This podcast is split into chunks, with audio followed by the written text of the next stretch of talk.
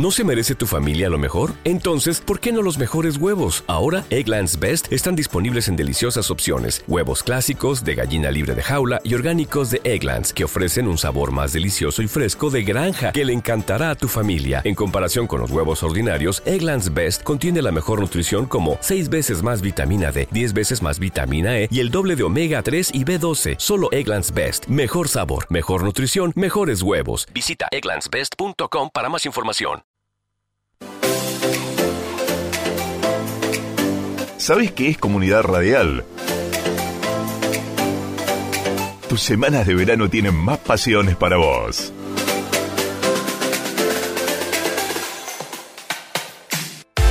Una producción especial de podcast sobre humor, cine, deportes, rodados, cultura digital y mascotas. ¿Querés conocer más sobre el cine del mundo? Todos los secretos sobre el CrossFit Descubrir novedades sobre autos, motos, bicis y todo tipo de rodados. Cómo cuidar a tus mascotas. Y mucho más en la radio Transmedia número uno de Argentina.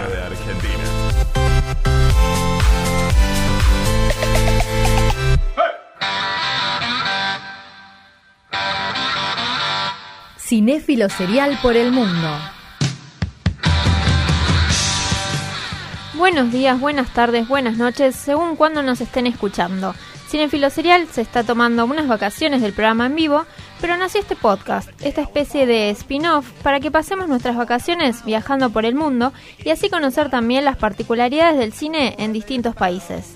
Quien les habla, Samantha Schuster, estaría a cargo de este cinéfilo serial por el mundo. Y hoy viajamos a las tierras del movimiento expresionista, donde nacieron grandes clásicos del cine y donde se realiza uno de los festivales de cine más importantes, el Festival de Cine de Berlín. Es así como vamos a repasar un poco de la historia del cine alemán y les vamos a recomendar algunas películas y series que no se pueden perder.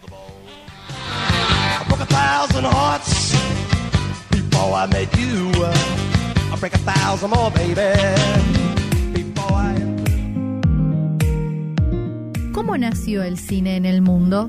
Un repaso por su historia. La historia del cine alemán se puede remontar hacia unos pocos años después del nacimiento del medio.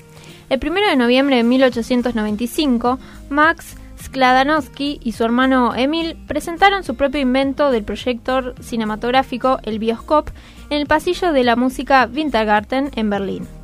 Una serie de 15 minutos de 8 pequeños films fue la primera reproducción de una película en la cual la audiencia de Europa estaba pagando. Algunos productores de cine con ciertas habilidades artísticas intentaron hacer que el cine incluyera películas basadas en modelos literarios y la primera película alemana artística empezó a ser producida alrededor de 1910.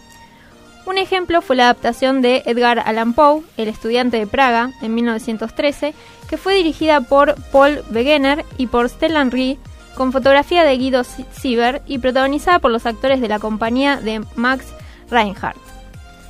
Inmediatamente después de la Primera Guerra Mundial, la industria cinematográfica tuvo un gran auge, ayudado en la década de la inflación alemana de 1920. Dado el ambiente sombrío generado después de la Primera Guerra Mundial en Alemania, no era de esperarse que estas películas se basaran principalmente en temas de crímenes y de horror. La película que dio crédito al brillante expresionismo es la de Robert Wiene, El gabinete del Dr. Caligari, en 1920.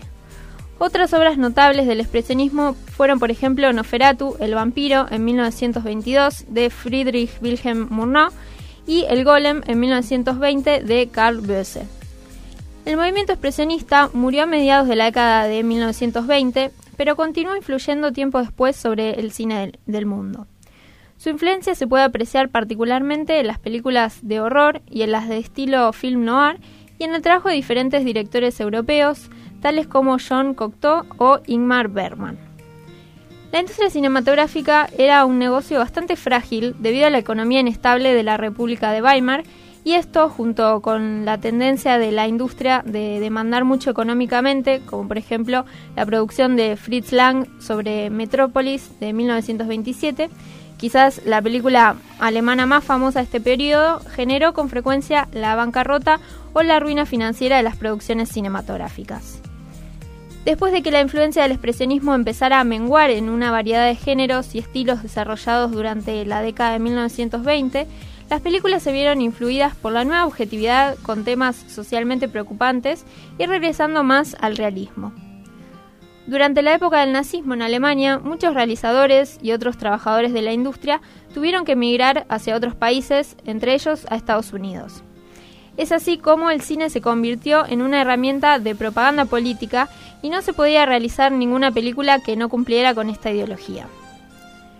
La ocupación y la reconstrucción de Alemania por los cuatro poderes en el periodo inmediatamente después de la Segunda Guerra Mundial trajo una mayor y más duradera condiciones económicas bajo las cuales la industria alemana ya había operado anteriormente.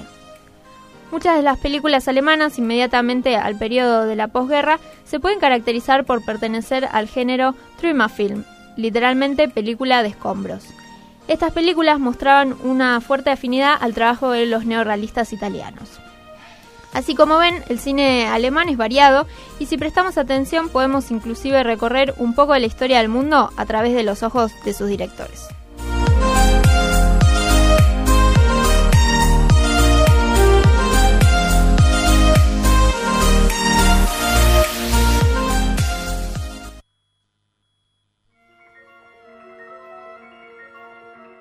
Festivales de cine por el mundo. El Festival de Cine de Berlín, más conocido como la Berlinale, fue una iniciativa de Oscar Martay, director de cine del Ejército de los Estados Unidos, quien en 1950 decidió reunir un comité para crear un festival de cine en Berlín. En 1951 se llevó a cabo entonces la primera ceremonia del festival bajo el nombre de Internationale Filmfestspiele Berlin, celebrada del 6 al 17 de junio, mientras que el 18 era la entrega de premios. La película de apertura fue Rebecca de Alfred Hitchcock. Al principio las películas eran elegidas por un jurado de expertos alemanes, pero solamente en los festivales de categoría las películas podían ser seleccionadas de esta manera. Es por eso que en 1952 el público empezó a elegir a las mejores películas. En 1956 finalmente se le otorgó la categoría A al Festival de Cine de Berlín, así que desde entonces tenían derecho a premiar a partir de un jurado internacional. Y se convirtió también en uno de los tres festivales internacionales más importantes junto a Cannes y Venecia. En 1978 se pasó el festival para el mes de febrero, aunque ahora está generando inconvenientes por su cercanía con los premios Oscar. Y es por eso que se está viendo la posibilidad de realizar el festival en mayo, luego del Festival de Cine de Sundance.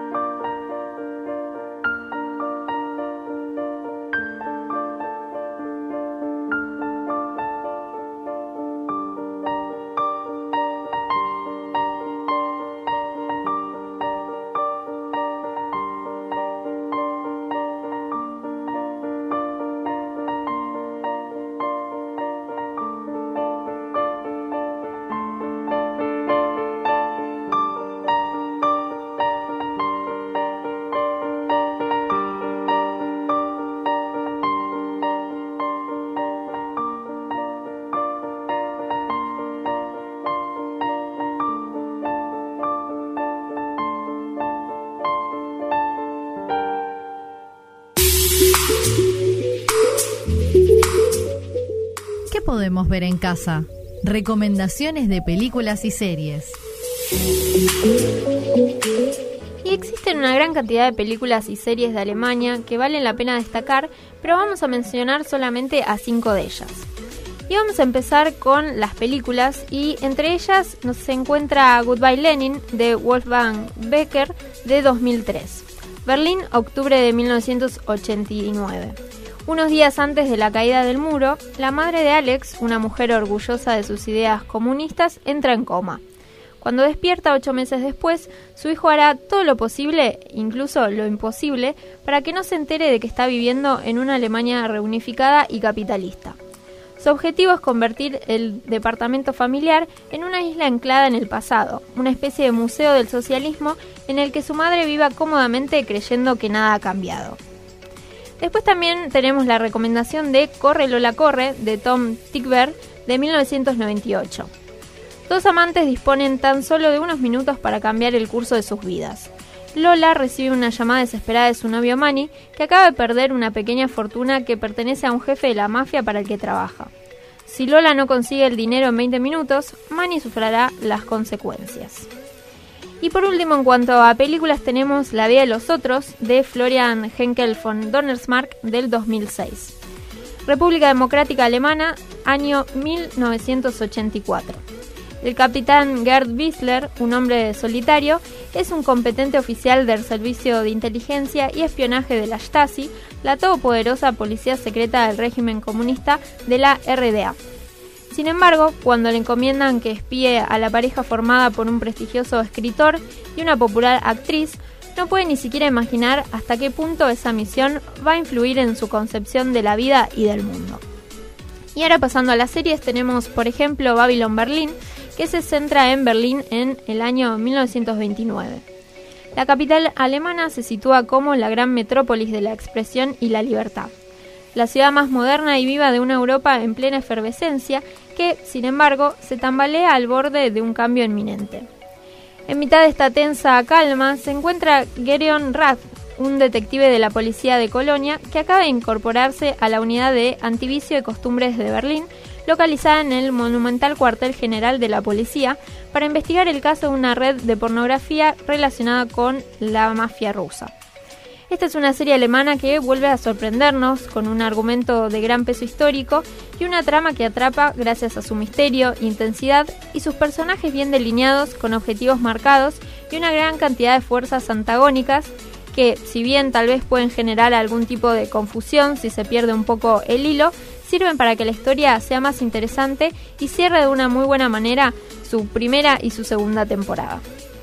Y por último se encuentra Dark, que se sitúa en Binden, un pequeño pueblo alemán donde desapareció un niño, pero que no es la primera vez que pasa, sino que 33 años atrás también había ocurrido algo similar.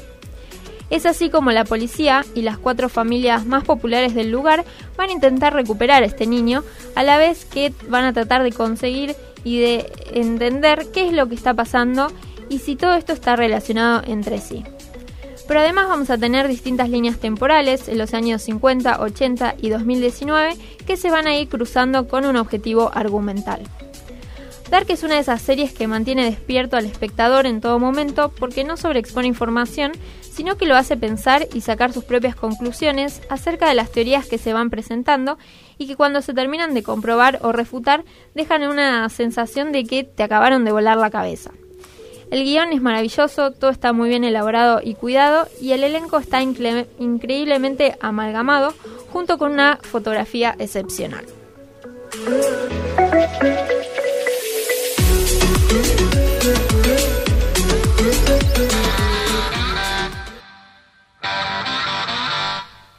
Y llegamos al final del viaje con Cinéfilo Serial.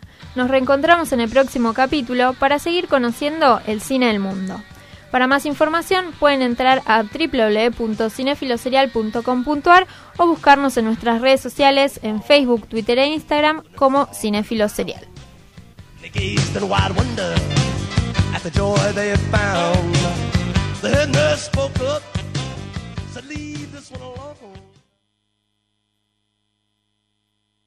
Hello, it is Ryan, and I was on a flight the other day playing one of my favorite social spin slot games on chumbacasino.com. I looked over the person sitting next to me, and you know what they were doing? They were also playing Chumba Casino. Coincidence? I think not. Everybody's loving having fun with it. Chumba Casino is home to hundreds of casino style games that you can play for free anytime, anywhere, even at 30,000 feet. So sign up now at chumbacasino.com to claim your free welcome bonus. That's chumbacasino.com and live the Chumba life. No purchase necessary. Group. Void prohibited by law. See terms and conditions. 18 plus.